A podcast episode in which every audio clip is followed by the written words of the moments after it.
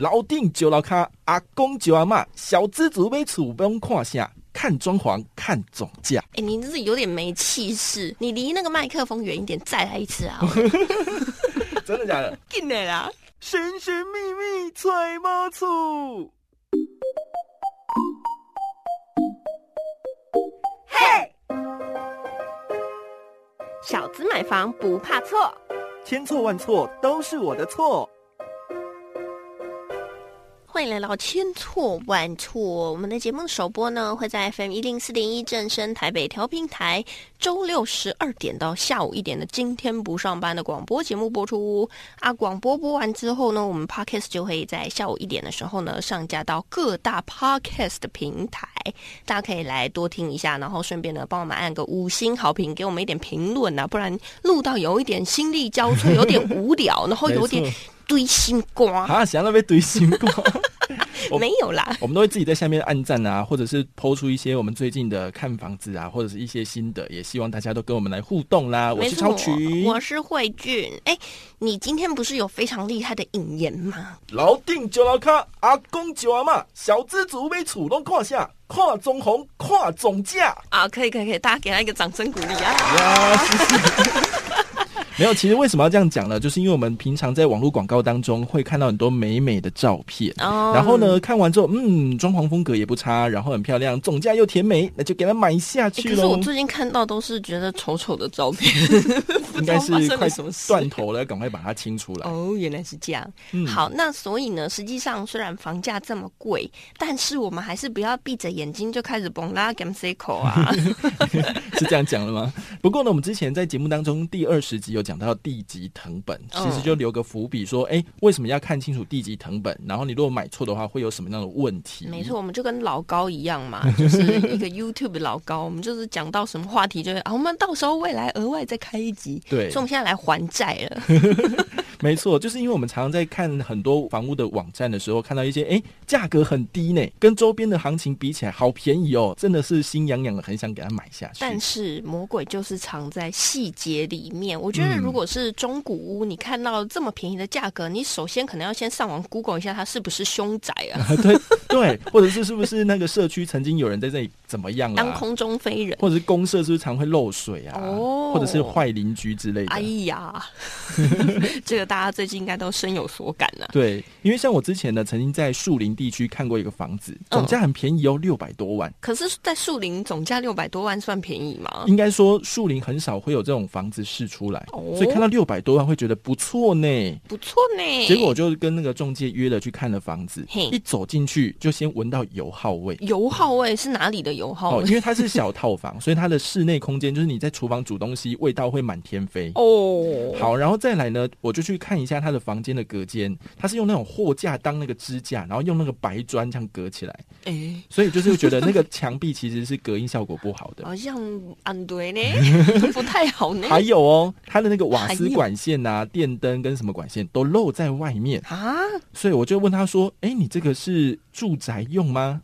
他就说：“对啊，因为现场是有租客住在里面的，有人住啊。哦，有人住哦。所以我后来就跟着他到店头去，然后把资料打开来，发现使用分区呢不是住宅，不是住宅，那不是住宅就不能住吗？哦，其实我们现在法规，哎，你问的很好，因为我们其实呢就有讲都市的土地当中，对于不同的房子会给他一个名目，告诉他说他这个地方可以干嘛？哦，可以干嘛？对，如果他写的是住宅的话，就是可以住。”对，但当然嘛，对，没错。但是如果他写的是那个一般事务所或者是商用的用途的话，他就只能去做商业用途。哦，不过啊，我必须要跟大家说啦，虽然我们是这样讲，但是其实每一个县市他们的规定都会有一点点微微的不一样。对，那住当然也要看是怎么个住法。嗯，因为以像桃园来说，它的一般事务所是可以当做宿舍来使用。哦，你就说宿舍到底能不能住？哎，它也是一种住。但宿舍会买。宿舍的应该是公司行号，就不会是个人啊。对，所以呢，大家就会发现哦，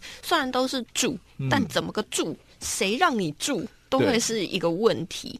那刚刚超群讲到的这一个啊，最后到底在那个资料上面他写的就一般事务所啊。哦，一般事务所。嗯，通常一般事务所的价格会比较便宜吗？基本上会跟住宅相比，单平价格会差个五万左右。哇！所以一般人就会觉得说，哎，很不错呢，差个五万，那二十平就差一百万了。对呀。就觉得想要买，对不对？我可以少奋斗一年多。但是在这个一般事务所，你是不能够把你的户籍迁进去的。然后，但是呢，在其他什么贷款条件啊，跟住宅差不多哦。所以其实啊，也是前阵子的一个新闻咯。嗯，像是有一个 YouTuber，然后他在代言一个事务所的房子的时候，就有产生一点点争议啊。但我想，其实大家只要讲清楚，然后呢，在买房子之前，大家一定要先了解你到底买的是什么，什么东西可以买，什么东西不能买，什么东西是违法，什么东西是合法的。对，没错，你一定要先自己搞清楚，不然到时候你看你花那么贵的钱。结果损失的是你自己呀。对，所以说大家不要只看价格跟装潢风格就买房子，请先查阅地级成本。而且这个地级成本，其实你只要要的话。没有人不给你的。其实网络上面很好查询诶，你如果不用查地籍成本，其实你可以用一个很方便的方式，就是上网 Google，然后搜寻县市加上土地使用分区。哦。比如说我要查桃园市土地使用分区，嗯，查完之后呢，它就会找到网页嘛。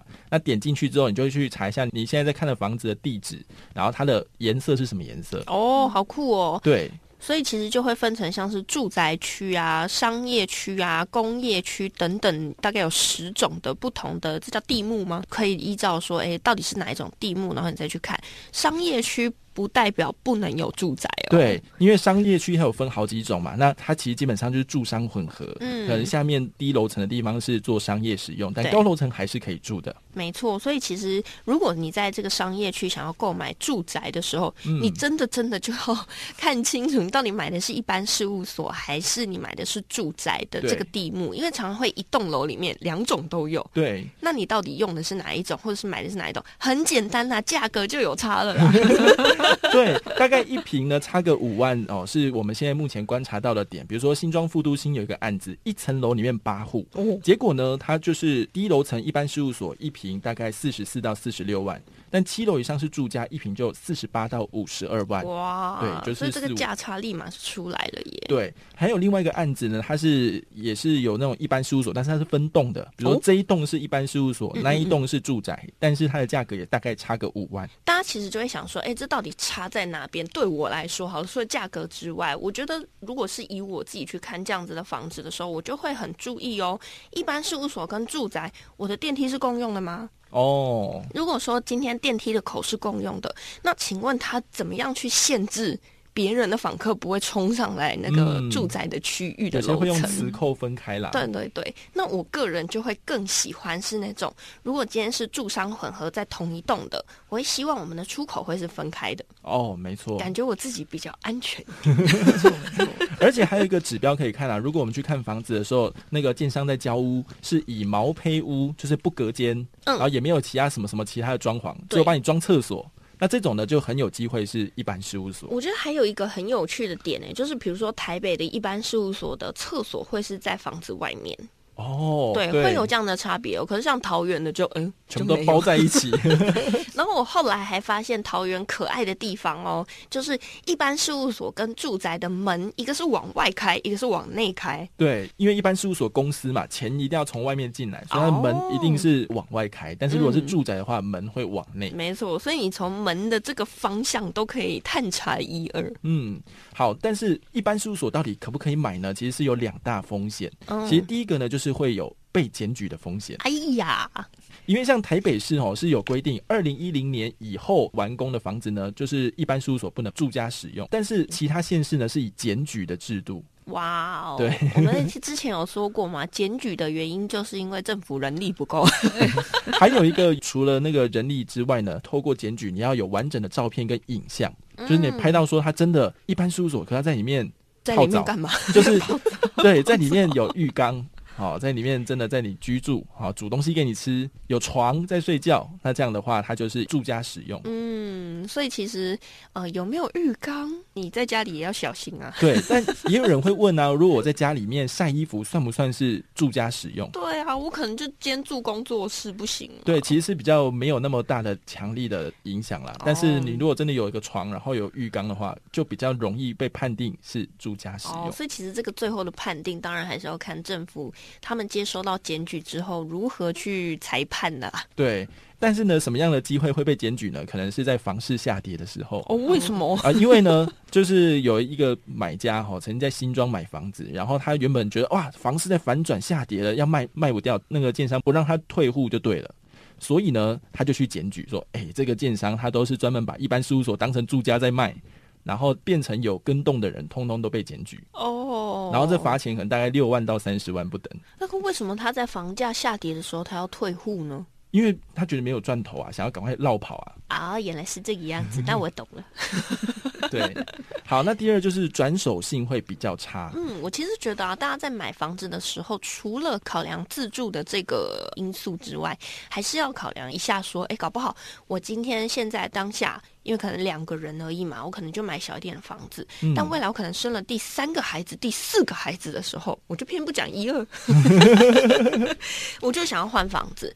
那当你的房子如果很难脱手的话，你是不是一方面现在又有很多的税的问题嘛？对，那再就对，所以呢，你就会发现说，哎。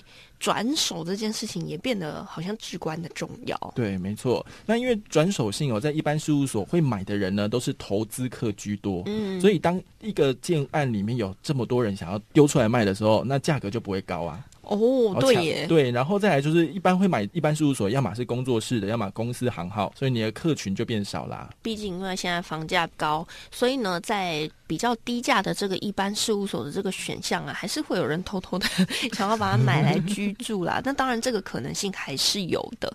不过呢，你就是要了解到说，哎，因为这样子是一个有争议的使用方式，所以未来的这些转手性可能相对来说就没这么容易。对，那至于我们再把它问题再延伸一点，就是说一般事务所啊，它的水电费会不会比较贵呢？会不会比较难贷款呢？其实呢，都是不会的。然后视个案而定。像是我查到一个蛮有趣的地方，就是一般事务所的贷款，除非那个案子有出事过哦，就登上媒体啊，说哦，这个都专门在卖给人家当住宅使用的，这个可能就贷款上面就会打个折扣。所以我们之前常跟大家呼吁啊，就是你想要买一个房子，在查建案的时候，你就是先 Google 就对了。对，没错。有没有出事、出歹疾？有没有失过 火、发生过火灾？然后有没有人突然冲进去当空中飞人？这些事情呢，都会影响到你的房价的。嗯，所以我们最后就要告诉大家，一般事务所可不可以买呢？当然是可以的，只是说呢，你要在购买之前全面了解所会面临到的风险。嗯，那你都可以承受，那当然买啊。对啊，对，没有什么好不买的。但其实有三个状况哈，建议大家不要考虑啦。哎。就是第一个，在台北市二零一零年之后成立的新建案。哎，当然，如果你今天还是公司行号，你要拿来做营业用途，当然你还是可以买。我们现在讲的这个情况下，是一般事务所当住家来住的这个情况下来讲的。没错，那其他地方你就不要被检举这样子。嗯嗯嗯。好，那第二呢，如果是你以投资为目的想买一般事务所的话，建议不要哦。因为假设你把它租给人家来住，那你跟租客闹不好，你怎么知道他不会去检举你？嗯，对，我觉得啊，这件事情可以告诉大家，就是取财来自正道的这个心理啦，不要太过于贪心，你就比较不容易受骗。没错，那最后呢，就是在房市景气反转的时候，不要去买一般事务所来自住。嗯，就是我们刚刚讲到的那个例子啊，就是哎，我要退户退不掉啊，然后我就好就给你检举啊，全部都一起死啊，反正也没事啊，这样子。对，那到时候整栋大楼就会一起中枪。嗯，所以其实很多人都会想说，哎，可是这么多人都在住，我要怎么样？大家一起怎么样啊？因为其实，哎，不得不说，很多你在去看建案的时候，这些业务员或是业代就会用这种方式来跟你讲，他就会说啊，你不用担心啦，大家都这么做。对，如果大家都这么做的话，那怎么自找麻烦呢？对，但是我告诉你。法律就是定在那边，千万不要用侥幸的心态呢，然后呢来面对你未来可能几十年的这个住宅哦。没错，所以呢，如果你要真的要买一般事务所的话，其实越往北部越危险，屋龄越新越危险。那如果说是毛坯交屋的话，至少要等大概五年，好都没事。再来就是你跟一般住宅的那个价差有五万左右才值得考虑。就说你真的是要赚钱的话啦。嗯，没错。那再来就是租屋族啊，其实也可以去查一下你的地级成本啊。万一房东呢是租一般事务所给你，你如果闹不和，你还有机会可以去。哎，好，这个我们不要讲啊。好啦，今天的节目就到这边啦。欢迎大家可以到各大 Podcast 平台收听我们的节目，也可以到今天不上班的脸书粉专留言。你的房东究竟是不是把一般事务所租给你呢？那当然也可以到 Mixer Box 跟我们互动，到 Apple Podcast 留五星好评，千错万错。我们下次见，拜拜。